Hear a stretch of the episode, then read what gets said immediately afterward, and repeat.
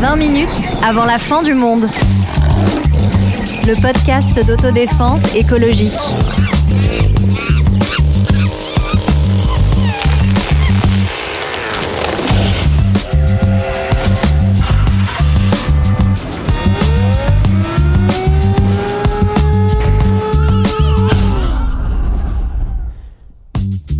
Bonjour, bonjour. Vous l'avez peut-être vu, entendu ou senti avec les lacrymos. Ces dernières semaines ont donné lieu à de très nombreuses manifestations contre une loi qui vise à nous faire travailler deux ans de plus. Une bonne raison pour vous parler dans ce 66e épisode du travail. Mais attention, du travail à la sauce écolo.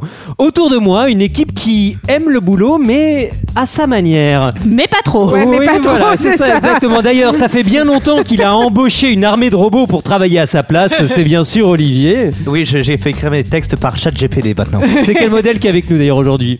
Comment Quel modèle de robot est avec nous aujourd'hui euh, euh, W452. Exactement, j'en étais sûr. Le sens de l'impro C'est un comédien, on le sait, elle milite avec fougue pour la défense des 35 heures, mais à l'échelle du mois et non de la semaine, c'est Marlène. Ah oui, et on, on y, est, on y est prêt, on y est presque. hein, je, On- vous- je- ça- je ça- vous le dis en off. Ouais, bah Voilà. merci de l'info parce que je sens que ça s'approche approche. aussi. ouais. Voilà.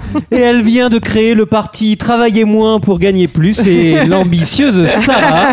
Eh oui, eh oui, c'est On m'a beau dit que quand ça même comme marchait pas mal du côté des adhésions. Eh bah franchement, je pense que je suis la prochaine présidente. Ah, C'était raté ah. pour 2022, mais Moi, j'ai- j'ai- 2027. ma, ma philosophie, c'est presque la même, c'est travailler moins pour gagner moins. Ah oui. Voilà, ça, ça marcherait Pour bien. rien gagner. Bah alors, alors celle-là, elle est assez simple. hein. Pour l'instant, elle est applicable immédiatement.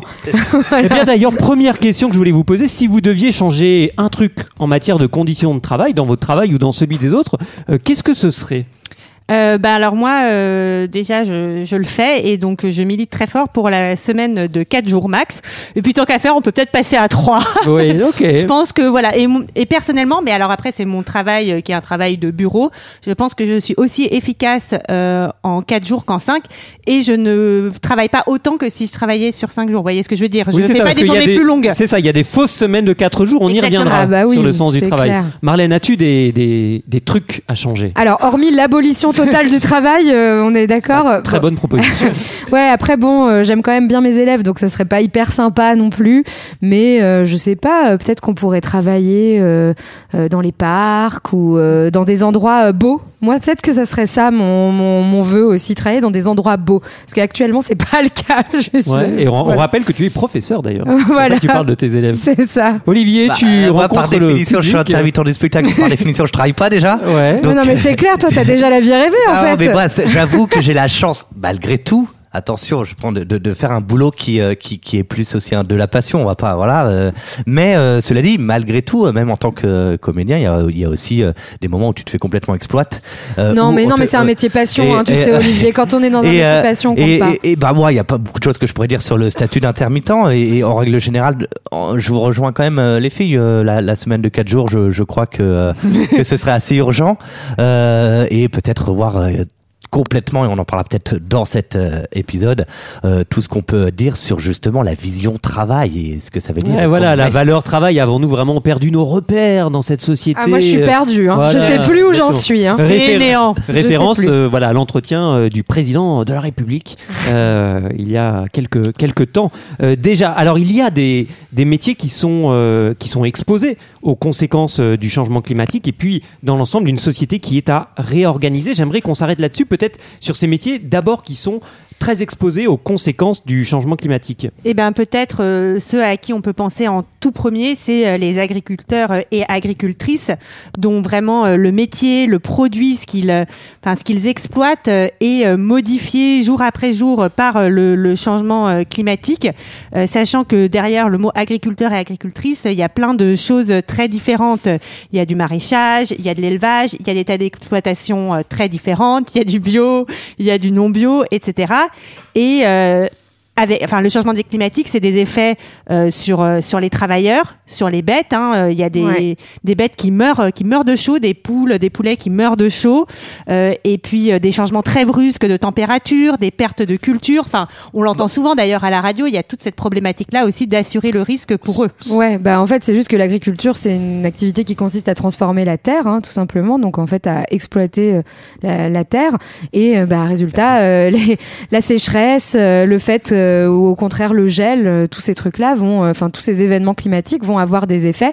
Euh, On estime par exemple que pendant les canicules, bah, on peut- euh, les, la, production des œufs baisse de 10% par exemple. Et puis on a vu tous les épisodes de gel très tardifs aussi qui se reproduisent de plus en plus. Alors ce qui est un peu paradoxal dans un moment de réchauffement climatique, mais qui fait que euh, bah, tous les arbres fruitiers euh, vont en fait euh, perdre tous leurs fruits au mois de mai, au moment où on attend pour les manger, etc. Et les vignes, n'oublions pas, le Oui. pinard. Bah, c'est ce que j'allais dire. J'ai fait un truc très de droite il y a, il y a deux semaines. J'ai fait, une dégustation de vin. Et, euh, et, euh, et j'étais avec un vigneron qui était euh, vraiment, mais vraiment euh, catastrophé. Euh, les cépages sont en train de changer, voire de certains de disparaître. Il y a des choses qu'ils qui, qui ne peuvent plus faire du tout. On- là, on parle même plus de changement de travail. C'est un travail qu'ils ne peuvent plus faire avec certaines vignes et, et certains cépages. C'est- Ouais. c'est, Bah, par exemple, juste dans le Jura, il y a deux ans, en fait, ils ont per- il y a des, vraiment des vignerons qui ont perdu 100% de leurs vignes au moment des gels. Euh, pendant les canicules, des vignes qui sont entièrement brûlées euh, aussi. Enfin bref, euh, voilà, c'est vraiment une catastrophe. Et en fait, on sait aujourd'hui que les vendanges, par exemple, elles sont avancées d'un mois hein, par rapport à il y a euh, 10 ou 15 ans. Voilà. Il faut dire un mot aussi, euh, quand on parle d'agriculture, de l'utilisation des, des pesticides euh, là-dessus. Ouais. Alors les pesticides, juste, donc c'est quoi? Qu'est-ce que, c'est- enfin, ce sont des substances chimiques hein, qu'on classe en général en trois fa- familles les fongicides qui s'attaquent aux Champignons. champignons, les insecticides aux insectes et les herbicides Aux herbes. Aux herbes. Mauvaises voilà, herbes. aux mauvaises herbes, c'est ça. Et donc en fait, c'est des produits qu'on a utilisés à partir de la Seconde Guerre mondiale pour euh, euh, augmenter la rentabilité de l'agriculture et des cultures, augmenter la productivité. Mais aujourd'hui, bah, en fait, qui passent euh, dans l'eau, euh, dans les sources d'eau souterraines, etc. Et euh, qui ont aussi un impact extrêmement euh, néfaste sur la santé, a priori, Ouais. des agriculteurs qui les respirent quand ils les épandent. Et on peut penser aussi aux néonicotinoïdes qui euh, détruisent euh, a priori les populations euh, d'abeilles, qui sont pourtant essentielles euh, ben, pour euh, Oui. Pour la pollinisation. Ou, ou le, ou le glyphosate qui est carrément cancérigène.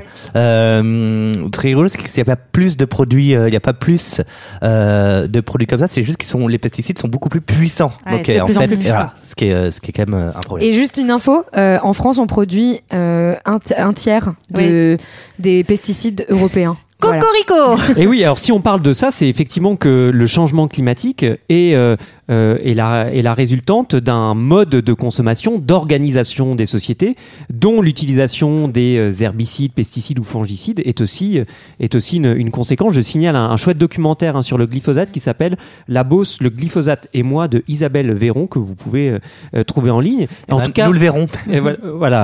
Alors, il Et est voilà. toujours premier sur les dés. Il est déjà en- toujours en dégustation de, de vin. D'ailleurs, il n'a jamais quitté cette dégustation depuis deux semaines.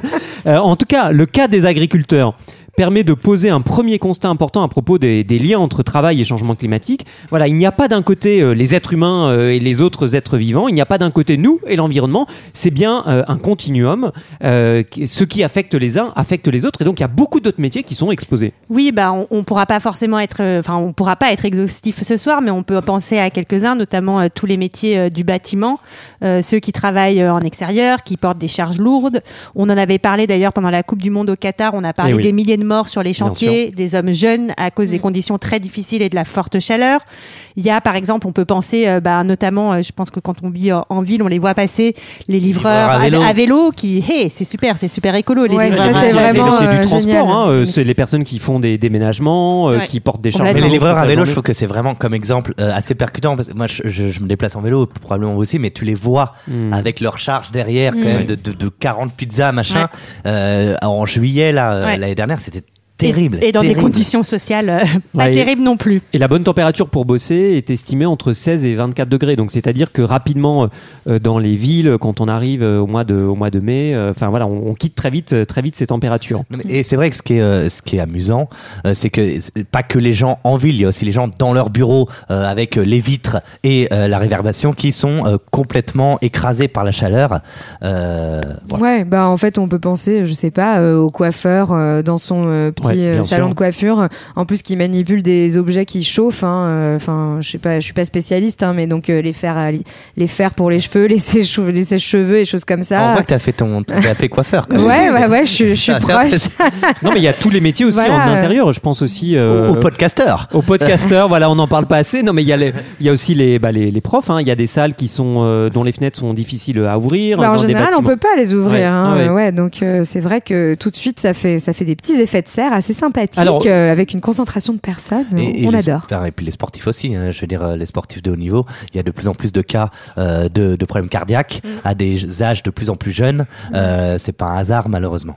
Alors dire un mot quand même de la de la rapide de la de la clim hein, parce qu'on vit pas dans une grotte à 20 minutes hein, on sait que la, la clim existe Euh, mais le problème c'est que la clim amplifie euh, le réchauffement donc euh, d'une certaine manière on a on a on a plus froid mais euh, on a je on a Oui. moins chaud pour avoir euh, Bah, en fait, on- non mais, non, en fait on, parlait justement des métiers euh, des métiers dans les bureaux euh, de ceux qui avaient chaud l'été Mhm. mais en fait faut pas oublier qu'il y a plein de bureaux qui malheureusement ont recours à la clim. Alors euh, après ça se comprend hein, parce que en fait il y a on- à court terme on se dit c'est le seul moyen pour être bien pour pouvoir travailler toute la journée.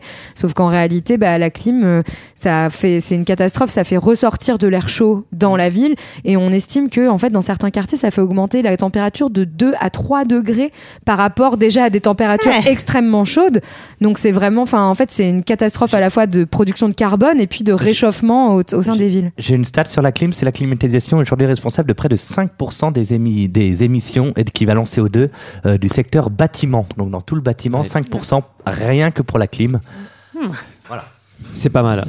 On a beaucoup parlé de, de réchauffement. En fait, on sait aussi que le changement climatique, ce n'est pas seulement la hausse des températures, c'est aussi, euh, comme le, le rappellent les très nombreux euh, rapports, euh, rapports du GIEC, c'est-à-dire des événements climatiques extrêmes qui sont plus longs, plus fréquents et Mm. plus violents. Et donc ça aussi, euh, ces événements climatiques extrêmes. Alors, on peut penser à des tempêtes, à des inondations. Ça touche le travail. Bah, par exemple, il y a des inondations qui avaient frappé euh, l'ouest de l'Allemagne euh, en juillet 2021, Ouais. qui avaient fait plus de 180 morts.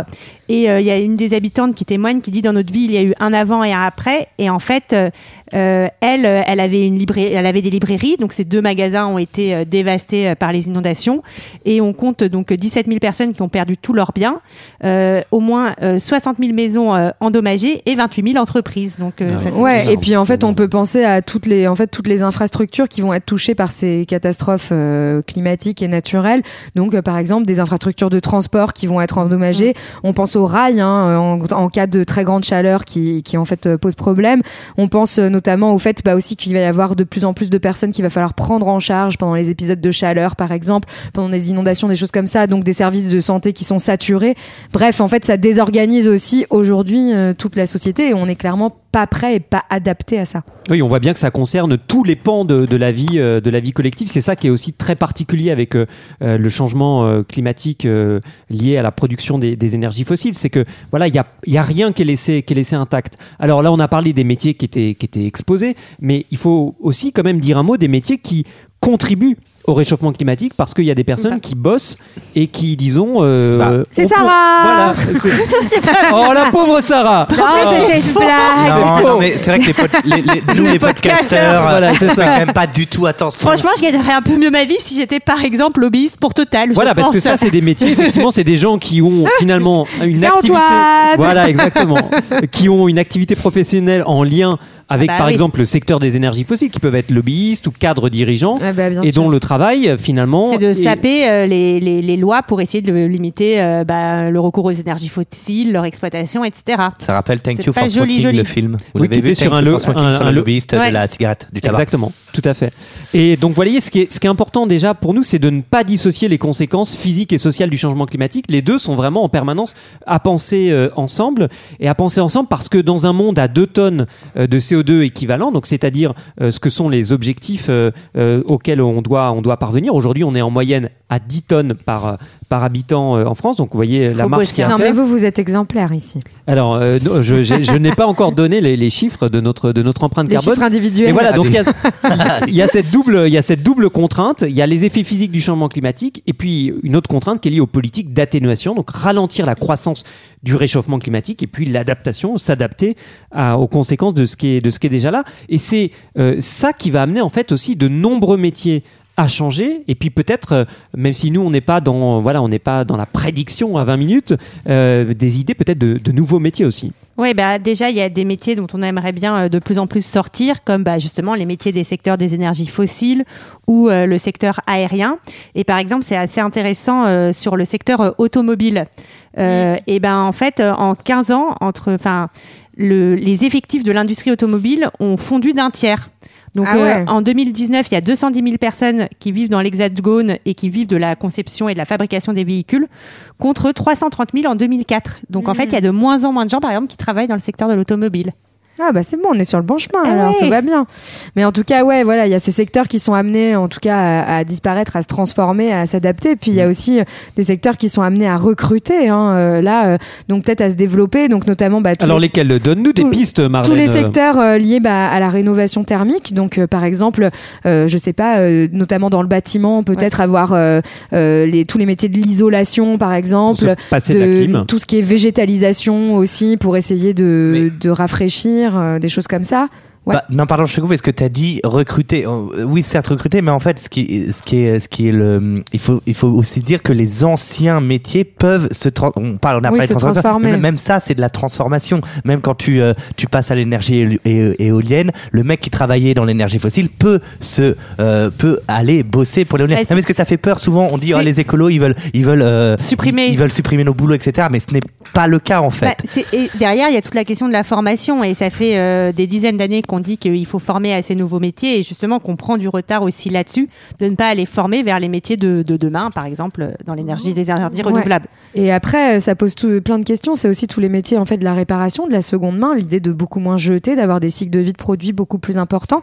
Et aussi, on y retourne à l'agriculture. Et ça, je trouve que ça pose une vraie question aujourd'hui parce que mine de rien, enfin, ça, je pense, que ça, ça le sera toujours. Le métier d'agriculteur est un métier difficile, un métier où euh, bah, justement on parlait de durée de temps de travail au début de l'épisode.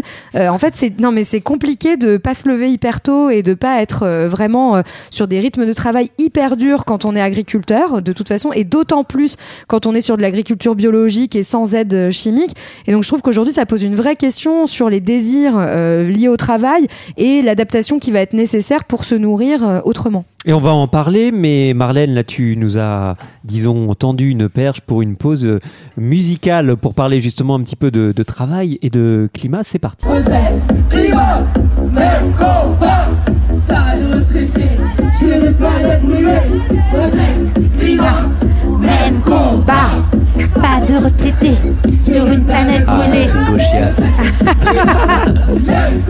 Ça, c'est les rouges passes, c'est Et les oui, pastèques, hein. oui, voilà, c'est ça l'enjeu, l'enjeu. Tu sens, sens qu'ils sont déjà bourrés, qu'ils sont qu'il y ait trois merguez de toute Alors, façon. O- donc- Olivier, euh, qui travaille depuis peu de temps avec euh, le président des Républicains, euh, Éric Ciotti, Oui. euh, voilà, euh, une réorientation de carrière.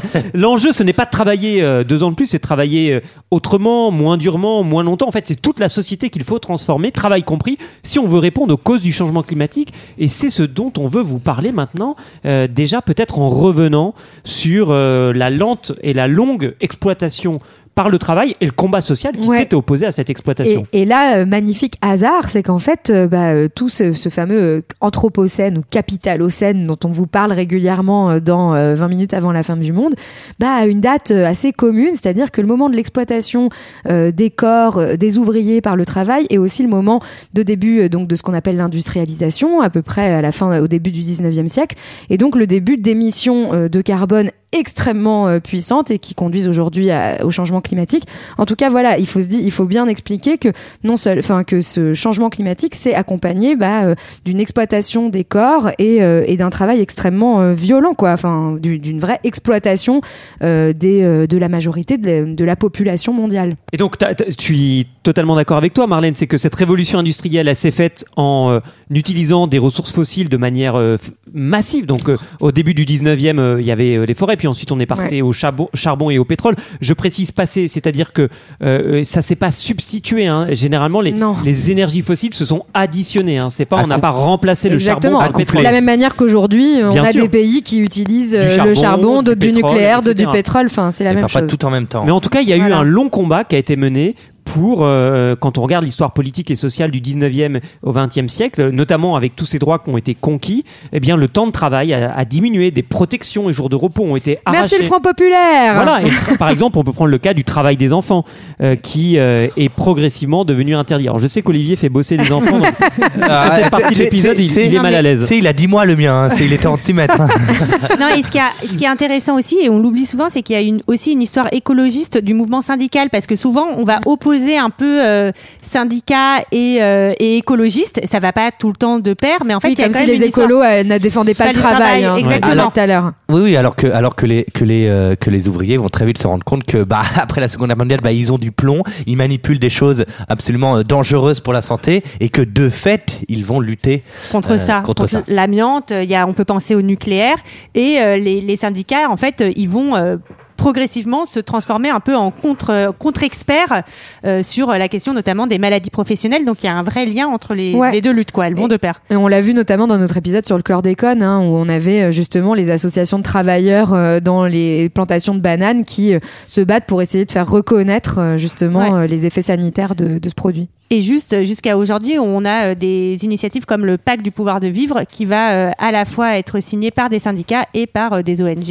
écolos. Oui, et puis avec aussi un, un moment de, de connexion entre le, le mouvement altermondialiste à la fin des années 90 et au début des années 2000, et puis euh, les, les syndicats à ce moment-là. Et ça, c'est le travail d'un chercheur euh, qui s'appelle Renaud Beco, qui travaille euh, qui travaille sur ça. Et si ça vous intéresse d'aller d'aller voir ce qu'il fait. Et puis il y a cette, cette longue histoire et puis les liens entre bah, ce qu'on appelle le productivisme, c'est-à-dire le fait de produire toujours plus, euh, à un rythme toujours plus élevé, en consommant toujours plus de ressources, ça entraîne euh, ce productivisme qui soit d'ailleurs dans le secteur privé ou dans le secteur public, euh, de très nombreux morts ou accidents oui, du travail. bah parce qu'en fait, on produit plus sans protéger plus les gens Non. non. plus. Et en général, on est plutôt depuis une trentaine, quarantaine d'années sur l'idée de déréguler. hein. Souvent, on entend ce mot dans les médias, la dérégulation. Donc, c'est le fait d'enlever des règles et des lois qui protègent justement les travailleurs. Et aujourd'hui, bah en fait, moi, j'ai été. On en parle de plus en plus aujourd'hui parce qu'il y a un super collectif qui fait un travail de dingue qui s'appelle Stop à la mort au travail. Et je trouve que en fait, on se rend pas compte quand on lit. euh, je crois qu'ils expliquent que euh, en France, euh, il y a 700 personnes qui mourraient du travail chaque année. Chaque Moi, j'ai été effarée de lire ce chiffre. Trois morts par jour. Voilà, et à la fois, Ouvrez. en fait, euh, euh, bah, et, et en général, bah, c'est les personnes les moins protégées, donc euh, beaucoup euh, de personnes dans le BTP notamment, Mhm. et on, est, on retombe sur ces métiers qui sont pas protégés non plus contre a- les effets du changement il Enfin, voilà. Il y a ça euh, pour le Grand Paris Express en ce moment. euh, on, on en parle beaucoup, Oui. euh, notamment qui est accéléré euh, avec l'arrivée des JO en 2024. Il y a déjà 14, mo- euh, 14 euh, accidents graves, 4 décès, euh, et euh, parce que bah voilà, c'est de la négligence. euh, on n'a pas le temps, recours à l'intérim, sous-traitance, parfois même travail au noir. Et euh, bah, bah là, on est dans le pro- productivisme absolu. Oui, il y a bien sûr des cas aussi de, de, donc de burn-out, donc d'épuisement professionnel, de souffrance Et non pas de burn-out. voilà, de souffrance euh, psychique ou physique, de pénibilité. hein. On pense à toutes les personnes qui travaillent de nuit, dont le boulot consiste à répéter des gestes et les mêmes gestes toute la journée. Alors pourquoi on vous parle de ça dans un épisode sur les liens entre changement climatique et travail? Bah Parce qu'en fait, la dégradation des conditions climatiques, on l'a dit, bah, risque d'entraîner aussi de nombreux accidents, de rendre le travail encore plus pénible. Et puis aussi parce qu'en en fait, il y a un fil rouge, c'est l'idée de protection. Protection contre les accidents, protection contre les conséquences du changement climatique. En fait, protection collective. Le changement climatique, c'est aussi un défaut gigantesque de protection de la population par euh, des entités qui sont, euh, sont censées la, la protéger. Mais Oui, et euh, enfin, je suis complètement d'accord. Et d'ailleurs, euh, enfin, en parlant de ça, sur ce lien encore une fois entre protection des travailleurs et puis euh, changement climatique, euh, on en parlait d'ailleurs tous ensemble en manifestant euh, ces dernières et oui, ces derniers jours, mais euh, si euh, le gouvernement mettait autant d'énergie dans la lutte contre le changement climatique plutôt que dans une loi qui, enfin, fi- continue euh, justement de, de, de rendre les- le, le travail euh, aussi dur, bah peut-être que en fait euh, ça serait ça, ça serait pas mal quoi. Mais surtout qu'il y a des il y a des études qui ont montré que le changement climatique, il y avait vraiment une baisse euh, de la- les hausses des températures faisaient qu'il y avait une baisse euh, du, du travail. Euh, il y a euh, quoi C'est quoi C'est le c'est le Bureau international du travail qui ont démontré qu'une hausse de la température mondiale de 1,5 degré d'ici 2030 engendrait 2,2% de perte de temps de travail. Ça équivaut à 80 millions d'emplois à temps plein. Dire, ça, on, on est passé un peu vite dessus, mais il y a quand même il y a des chiffres qui le montrent. Oui, on voit bien que l'idée de, de faire travailler les gens plus longtemps, en fait, ne correspond pas du tout ni aux besoins sociaux, bien sûr, ni aux besoins écologiques euh, du moment dans lequel euh, dans lequel on est. Ce qui me fait penser que je n'ai pas dit d'où venait euh, la chanson qu'on a entendue tout à l'heure. On a été saisi par son Carlos, non? Non, pas exactement. Non, ça vient du stand, du stand presque roulant lors des lors des manifs contre le projet de loi sur les retraites de, des camarades d'Alternativa. Mais on voit bien qu'avec cette question du travail se pose celle celle du sens. En fait, pourquoi pourquoi bo- bosser, pourquoi obéir à un chef? Vous me direz, il faut bien manger, mais euh, le changement climatique amène à se reposer la question de, de tout ça, le sens euh, d'un boulot, d'un lieu de vie, euh, des contraintes professionnelles. Bah, par exemple, moi, je trouve que c'est assez frappant, euh, notamment dans notre milieu où euh, il y a beaucoup de gens qui, euh, au bout de quelques années, vont faire des reconversions professionnelles, euh, justement pour avoir des métiers qui ont plus de sens. Mais alors, pour pouvoir faire ça, il faut avoir les moyens parce que si c'est euh, reprendre quelques années d'études ou reprendre des formations, il faut pouvoir le faire et c'est inégal en fonction ben, de là où on vit, de est-ce qu'on a une famille, est-ce qu'on a aussi une famille pour nous soutenir dans des moments de reconversion? Donc tout ça n'est pas forcément, on n'est pas égaux euh, par rapport à ça. Ah bah non, c'est sûr. Et puis on a vu aussi que euh, à la fois certains métiers qui en fait euh, contribuent beaucoup au changement climatique ou des métiers qui sont extrêmement pénibles, bah, sont aussi pour les personnes qui n'ont pas eu les moyens de faire autre chose. Donc euh, donc faut aussi avoir un discours très comment dire sensible sur les choix qu'on eu qu'on a eu chacun sur le métier qu'on exerce. Quoi. Oui, une manière euh, de, repenser des activités euh, aussi qu'on pouvait euh, et qu'on peut imaginer comme, pénibles et, et en faire des activités partagées. Par exemple, faire à manger, s'occuper des enfants. Enfin, voilà, l'idée c'est qu'il faut transformer euh, de manière globale les liens. En fait, c'est la critique écologique, elle n'est pas euh, sectorisée, précisée sur des trucs euh, limités. En fait, elle, elle vise à transformer globalement la société parce que c'est un problème global. Et puis il y a toute une réflexion à avoir autour de la question du temps. Et oui, du temps de Parce travail. hein. qu'on Ouais. en a déjà parlé, mais en fait, euh, pour euh, avoir un mode de vie écolo, dans le fond, il faut avoir du temps. Faire Et le, oui. du temps pour se faire à manger, pour se déplacer euh, peut-être à pied ou à vélo et pas en voiture ou des choses comme ça. Et pour avoir le temps, bah, il faut peut-être moins travailler, Bah. et c'est-à-dire euh, avoir plus de vacances. Non, mais, Non, mais mais- c'est toujours la même histoire. euh, un- un- évidemment qu'un un employé qui n'est pas en dépression, qui tout d'un coup, sur quatre jours, et vraiment quatre jours, Ouais. euh, va, va, euh, avoir tendance à plus donner et, et à vraiment à pas prendre plus plaisir, je ne sais pas, mais en tout cas à vraiment euh, à réussir à se concentrer et, et, à, et à faire quelque chose de, qui, lui, va, bah, c'est là le fameux sens dont on parlait tout à l'heure, il, il va y avoir un sens parce qu'il sera reposé, parce qu'il pourra profiter de choses à côté, parce que il va pas, avant de se coucher, devoir effectivement euh, faire la popote, le machin, le truc, euh, et parce qu'il aura effectivement Du temps. Ouais, et puis en fait, c'est redonner un sens peut-être collectif au travail, l'idée que voilà, on travaille euh, en commun, en fait, euh, dans une société euh, collectivement, pas juste pour soi, justement pour gagner sa popote et rentrer le soir, évidemment, parce que pour l'instant, c'est pour ça hein, qu'on travaille tous et toutes, je crois, globalement. Et donc, ça remet aussi la- sur le tapis la question du revenu universel, qui, qui est vraiment, qui est une question qui a été abordée lors de l'élection de 2017, qui a été un peu évincée comme quelque chose d'utopique, mais qui aujourd'hui, à l'heure du changement climatique, semble, je Bien trouve, sûr. vraiment Ouais. intéressante. Et notamment quand on reparle de cette question de l'agriculture qu'on a évoquée tout à l'heure, bah peut-être que si on a besoin de se nourrir autrement et de chacun pouvoir euh, participer euh, collectivement à cet effort-là sans que ce soit trop oppressant et trop dur pour certaines personnes, bah peut-être qu'il faut qu'on ait suffisamment de temps dégagé et donc un revenu dégagé aussi pour ça. Ah oui, c'est une révolution politique et philosophique d'imaginer euh, de pouvoir euh, détacher le lien entre euh, revenus pour euh, Mhm. voilà ces conditions matérielles d'existence et puis et puis euh, le travail, mais peut-être finalement pas beaucoup plus grande que celle qui euh, au 19e faisait que certaines personnes se disaient bah voilà un, un jour les enfants ne travailleront Attends, plus ou pas- en tout cas on se bat pour que les enfants ne, ne travaillent Les plus. enfants travaillent Attends, plus. attends, attends, c'est- c'est vraiment dans la loi ça, les enfants doivent Alors. travailler? Non, Parce que ça Voilà. m'inquiète là. Alors pas partout, Olivier. Alors, euh, moi, il y a encore des endroits dans le monde où c'est pas le cas. Je me permets, avant de finir, de dénoncer par exemple les conditions dans lesquelles on emploie, et on n'emploie pas d'ailleurs, les petits bénévoles par exemple de Roland Garros, où euh, les petits ramasseurs de balles sont euh, des, euh, Oui. des, des enfants qui jouent au tennis et on leur dit c'est génial, tu vas ramasser les balles de Djokovic euh, gratos. Quoi. Et ça, Ah ouais. ça me ça m'agace beaucoup. Voilà. Oui. Tu as, Coup de par- gueule. tu as parlé du, du, du mot gratos dans les coups de gueule. Il faut aussi, je pense, retrouver collectivement euh, le, en, en- en libérant et en nous libérant du travail, ben en fait, ce- le rapport au plaisir, au temps libéré, euh, passer du temps avec euh, ses amis, faire faire la sieste, se reposer, euh, ne rien faire, rêver, Euh, dormir. Ok, Épicure, merci beaucoup. Voilà. Donc voilà, mais ça veut dire que en fait, ce qui donne aussi euh, du, du, du sens à nos à nos vies, en fait, c'est des, des choses qui bah, qui ne relèvent pas du travail. On peut s'exprimer dans le travail quand on a chan- on a la chance que celui-ci ne soit pas euh, trop pénible à tout point de vue. Mais en fait, quand on regarde aussi nos, nos journées, il y a des, des dizaines de choses en fait qui ne qui ne relèvent pas du travail et qui donnent sens et en fait euh, qui donnent corps à nos vies. Et c'est ça aussi qu'il faut libérer en nous libérant du travail. C'est beau ce que tu dis, Antoine. Et donc, vous voyez, avec ce projet sur les, sur les retraites, le, le gouvernement, tous ses soutiens, euh, montre combien euh, il appartient à un vieux monde qui est en train de nous faire euh, crever. Et vous l'aurez compris, contre cette société de l'ordre et du sacrifice, euh, il y en a une autre que nous aimons beaucoup à 20 minutes, qui est celle d'un travail libéré et du temps retrouvé. Euh, C'est ça qui nous fait vibrer à 20 minutes. Alors, j'ai envie de dire, euh, on y va. Allez, C'est parti